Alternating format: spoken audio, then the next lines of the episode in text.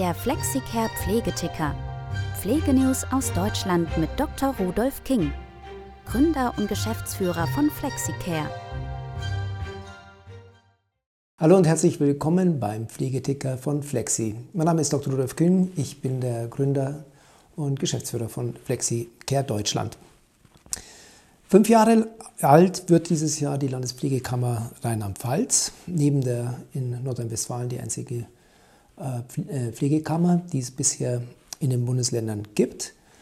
Das Recht, eine Pflegekammer einzurichten, gibt es in jedem Bundesstaat. Das ist eine Landesaufgabe. Ähm, Bayern ist es gescheitert. Es gibt in Bayern nur die BPA, das ist eine freiwillige Mitgliedschaft. Und in einigen anderen Ländern gibt es Versuche, hier äh, etwas zu tun die aber noch nicht so weit gekommen sind. Im fünften Jahr habe ich mir erlaubt, mal ein bisschen so die Geschichte anzuschauen, was alles passiert ist. Ähm, ich habe im Internet einige Kritikpunkte gehört, ursprünglich mal zur Gründung selbst. Ähm, da kann man selbstverständlich verschiedener Meinung sein, braucht man eine Pflegekammer oder nicht.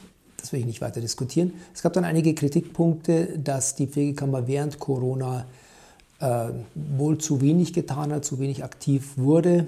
Äh, da möchte ich die Pflegekammer und die Mitarbeiter und Mitarbeiterinnen persönlich ein bisschen in Schutz nehmen. Ähm, es war eine verrückte Zeit. Niemand wusste eigentlich wirklich, was man tun hätte müssen, was man besser hätte machen müssen. Es gab viele verschiedene Meinungen. Ähm, also darauf will ich nicht rumreiten. Es gibt zwei Kritikpunkte, über die ich heute sprechen will. Und der zweite ist für Sie vielleicht generell wichtig, weil er auch Implikationen, also Auswirkungen für Ihre Tätigkeit hat, wenn Sie nicht in Rheinland-Pfalz sind. Der erste Kritikpunkt ist der, man kann bei einer, wenn man, eine, wenn man sich als Pflegekammer organisiert, kann die Pflegekammer als eigenes Institut eine Rentenversorgung für die eigenen Mitglieder anbieten. Das Gesetz, das Sozialgesetzbuch erlaubt das. Die Landespflegekammer Rheinland-Pfalz hat nach meiner Kenntnis davon keine, äh, keinen Gebrauch gemacht und es auch nicht vor. Das finde ich extrem schade. Es gibt nämlich eine Möglichkeit, wenn man sich so organisiert, die der gesetzlichen Rentenversicherung definitiv vorzuziehen ist. Und zwar ist es die Möglichkeit, dass man eine sogenannte rückgedeckte Rentenversicherung einführt. Um das zu verstehen, warum ich Fan von dieser rückgedeckten äh, Versicherung bin, muss man verstehen, wie die gesetzliche Rentenversicherung äh, funktioniert.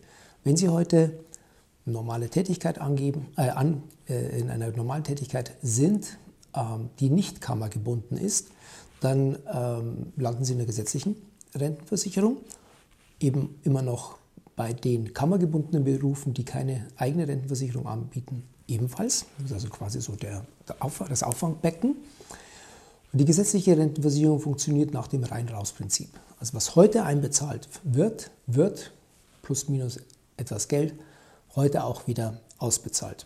Verwaltungskosten gibt es einige, aber vom Grundprinzip, was dieses Jahr reinkommt, wird auch dieses Jahr wieder ausgegeben. Es gibt keine Rückdeckungen auf die Zukunft und deshalb sage ich immer, ähm, ich bin jetzt 54 Jahre alt, wenn jemand in meinem Alter ist, dann wird er noch ein bisschen was erwarten können, aber wenn jemand heute 25, 30 ist, dann sollte er sich nicht auf gesetzliche Rentenversicherung stützen oder da große Zahlungen äh, erhoffen, weil man einfach die Demografie kennt, das kann nicht funktionieren.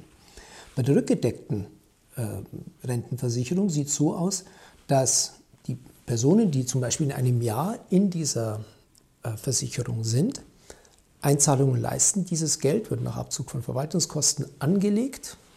Man muss nicht glauben, dass die eigene Manager einstellen. Normalerweise werden damit bestimmte Managementfirmen beauftragt. Und es wird gesagt, Achtung, wir brauchen zu diesen und jenen Zeiten äh, das Geld wieder zurück. Die investieren dann am Aktienmarkt, am Rentenmarkt äh, Rente in dem Fall technisch gesehen, das bedeutet also festverzinsliche Wertpapiere und können sehr gute Renditen erzielen. Man kann tatsächlich erwarten, dass hier etwas rauskommt. Ich, bin, äh, war ja, ich war ja früher Rechtsanwalt, ich bin immer noch in der Anwaltsversicherung, in der sogenannten Anwaltsversorgung. Das heißt, das Geld, das ich einbezahlt habe und heute auch noch privat äh, einzahle, da kann ich erwarten, dass ich was rausbekomme. Wenn ich da mal 65 bin, das ist bei Anwälten äh, das gesetzliche Rentenalter. Also das finde ich sehr schade, dass hier die äh, Landespflegekammer nicht Gebrauch davon gemacht hat. Würde mich sehr freuen, wenn das noch passieren würde, weil es ein großer Schritt wäre für die Personen, die darin organisiert sind. Nun ist es eher eine politische Frage. Jetzt kommen wir zu einer ganz persönlichen Frage, die vielleicht auch Sie angeht und vor allen Dingen, die Sie auch angeht, wenn Sie nicht in Nordrhein-Westfalen äh, oder in Rheinland-Pfalz leben.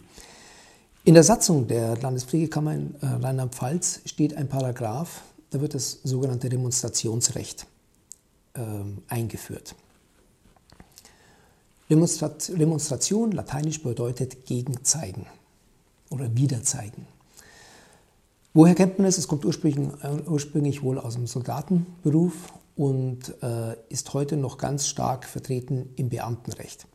Beim Beamtenrecht ist es so, wenn jemand, wenn ein Beamter einen Bescheid schreibt oder eine Handlung vornimmt, dann ist derjenige, der unten unterschreibt oder derjenige, der direkt die Handlung vornimmt, wenn irgendwas schief läuft, wenn äh, es sich nachträglich als rechtswidrig herausstellt, äh, der Schuldige. Das kann dienstrechtliche, beamtenrechtliche Folgen haben, auch im schlimmsten Fall mal zivilrechtliche oder strafrechtliche Folgen. Wenn nun jemand, ein Beamter, das zum Beispiel des unteren Levels, äh, der einen Bescheid machen soll, eine Aufgabe bekommt und er sagt, in diesem Fall sträubt sich zum Beispiel mein Rechtsempfinden dagegen oder irgendwas stimmt hier nicht, ich will diesen Bescheid eigentlich nicht rausschicken. Dann remonstriert er zu seinem Vorgesetzten. Das bedeutet, er geht zu, geht zu, seinem Vorgesetzten und sagt, ich will diesen Bescheid nicht ausfertigen, ich will das oder ich will das und das nicht tun. Bei Polizisten, ein Polizist, wenn, äh, wenn es heißt, Kessel die Demonstranten ein und er sagt, das ist mit meiner Auffassung von Demonstrationsrecht nicht vereinbar, kann er zu seinem Vorgesetzten sagen, ich mache da nicht mit. Und was passiert dann? Wenn jetzt der Vorgesetzte sagt, du machst es aber trotzdem, dann ist tatsächlich der Beamte verpflichtet, es zu tun. Er kann also nicht einfach weggehen. Was passiert aber juristisch? Die Verantwortung geht auf die nächsthöhere Ebene. Der Vorgesetzte ist jetzt, wenn sich das nach, im Nachhinein als falsch, rechtswidrig, strafrechtlich relevant äh, herausstellt, ist er verantwortlich. Das vorausgeschickt müssen wir uns anschauen, was bedeutet das jetzt in der Pflege.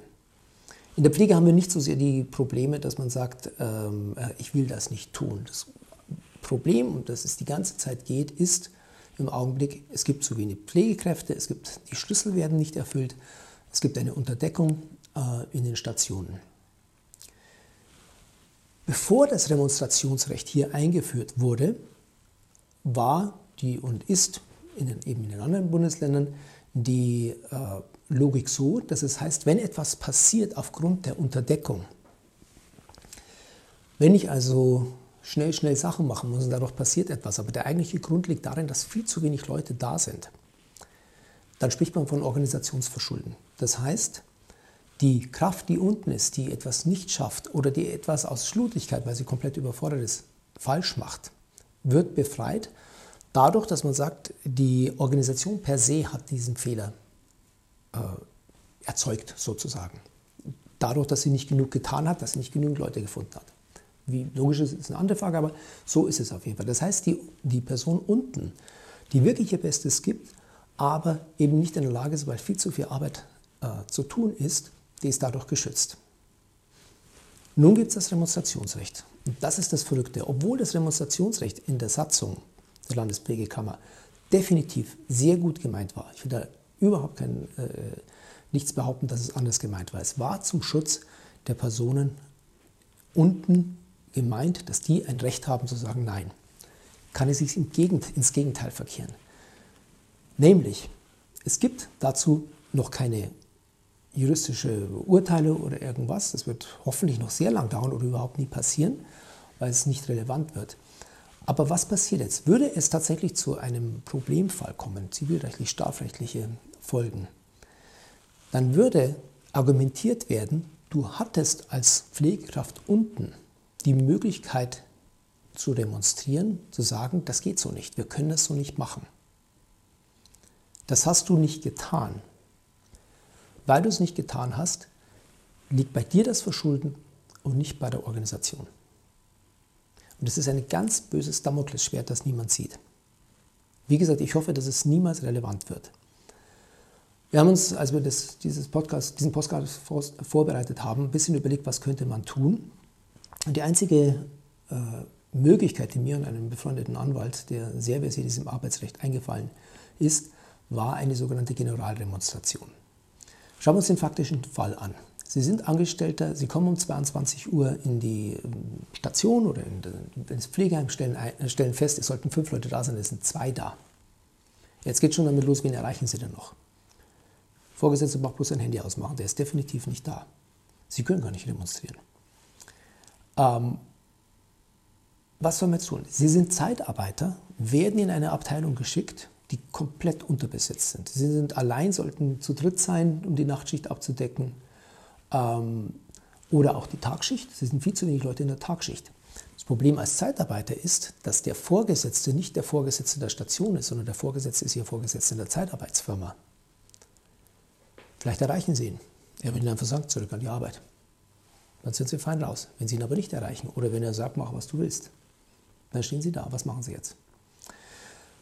Was dieser Freund und ich ähm, uns überlegt haben, war, dass man eine sogenannte Generaldemonstration schreibt und zustellt. Schreiben heißt einfach, ich sehe, dass unsere Station oder meine Arbeitsstelle permanent unterbesetzt ist. Ich kann meine Arbeit nicht so tun. Ich will, sie, ich will in dieser Form nicht arbeiten. Einfach nur unterschreiben, wegschicken oder übergeben. Sorgen Sie dafür, dass irgendjemand Zeuge ist, dass Sie es übergeben haben. Und halten Sie eine Kopie von dieser Demonstration bei sich. Wir denken, dass es möglich ist. Es ist ein Graubereich, weil in der Polizei, da gibt es genügend Leute, bei den Soldaten gibt es immer genügend Leute. Es ist noch nie passiert, dass jemand sagt, wir sind doch viel zu wenig. Deshalb äh, betreten wir da Neuland. Aber es wäre grundsätzlich sehr gut, das zu machen. Schreiben Sie eine Generaldemonstration, heben Sie die auf und sorgen Sie dafür, dass das Original bei Ihrem Vorgesetzten zugeht und dass es auch jemand sieht, dass er nicht nachher sagen kann, das war nicht der Fall, ich habe das nicht gesehen. Wenn Sie das gemacht haben, haben Sie sehr gute Chancen und Ihr Vorgesetzter weiß, ähm, da ist ein Mitarbeiter, der mitdenkt, da ist ein Mitarbeiter, der klar sagt, was er meint und vor allen Dingen, vielleicht kommt er in die Puschen und sagt, ähm, vielleicht müssen wir unsere Anstrengungen, mehr Mitarbeiter zu haben, doch mal erweitern. Warum mir das so wichtig ist, ich habe da ein moralisches Problem, gar nicht so sehr ein juristisches Problem. Ich habe ein moralisches Problem.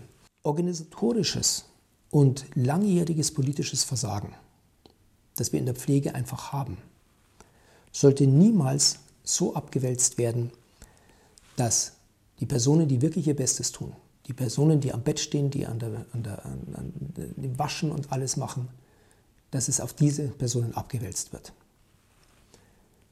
Vor allen Dingen nicht durch einen juristischen Trick, der so aussieht, als wäre er zugunsten dieser Personen. In diesem Sinne, Sie sehen es vielleicht, ist extrem hell hier drin. Heute äh, erster richtiger Sonnentag sehen wir. Bleiben Sie gesund. Und eine Bitte, wenn Sie irgendein Anliegen haben, wir freuen uns für Sie. Wir, sind, ähm, wir haben sieben Münder, wir wollen gar nicht Sprachrohr sein. Wir haben aber 14 Ohren. Wir hören wahnsinnig gerne zu mit diesen 14 Ohren. Wenn Sie ein Anliegen haben, schreiben Sie uns, rufen Sie uns an. Wir freuen uns über Ihren Input und bleiben Sie gesund. Alles Gute. FlexiCare Podcast. Vielen Dank fürs Zuhören. Wir würden uns freuen, wenn Sie unserem Podcast folgen und teilen Sie uns Ihre Meinung auf Social Media mit.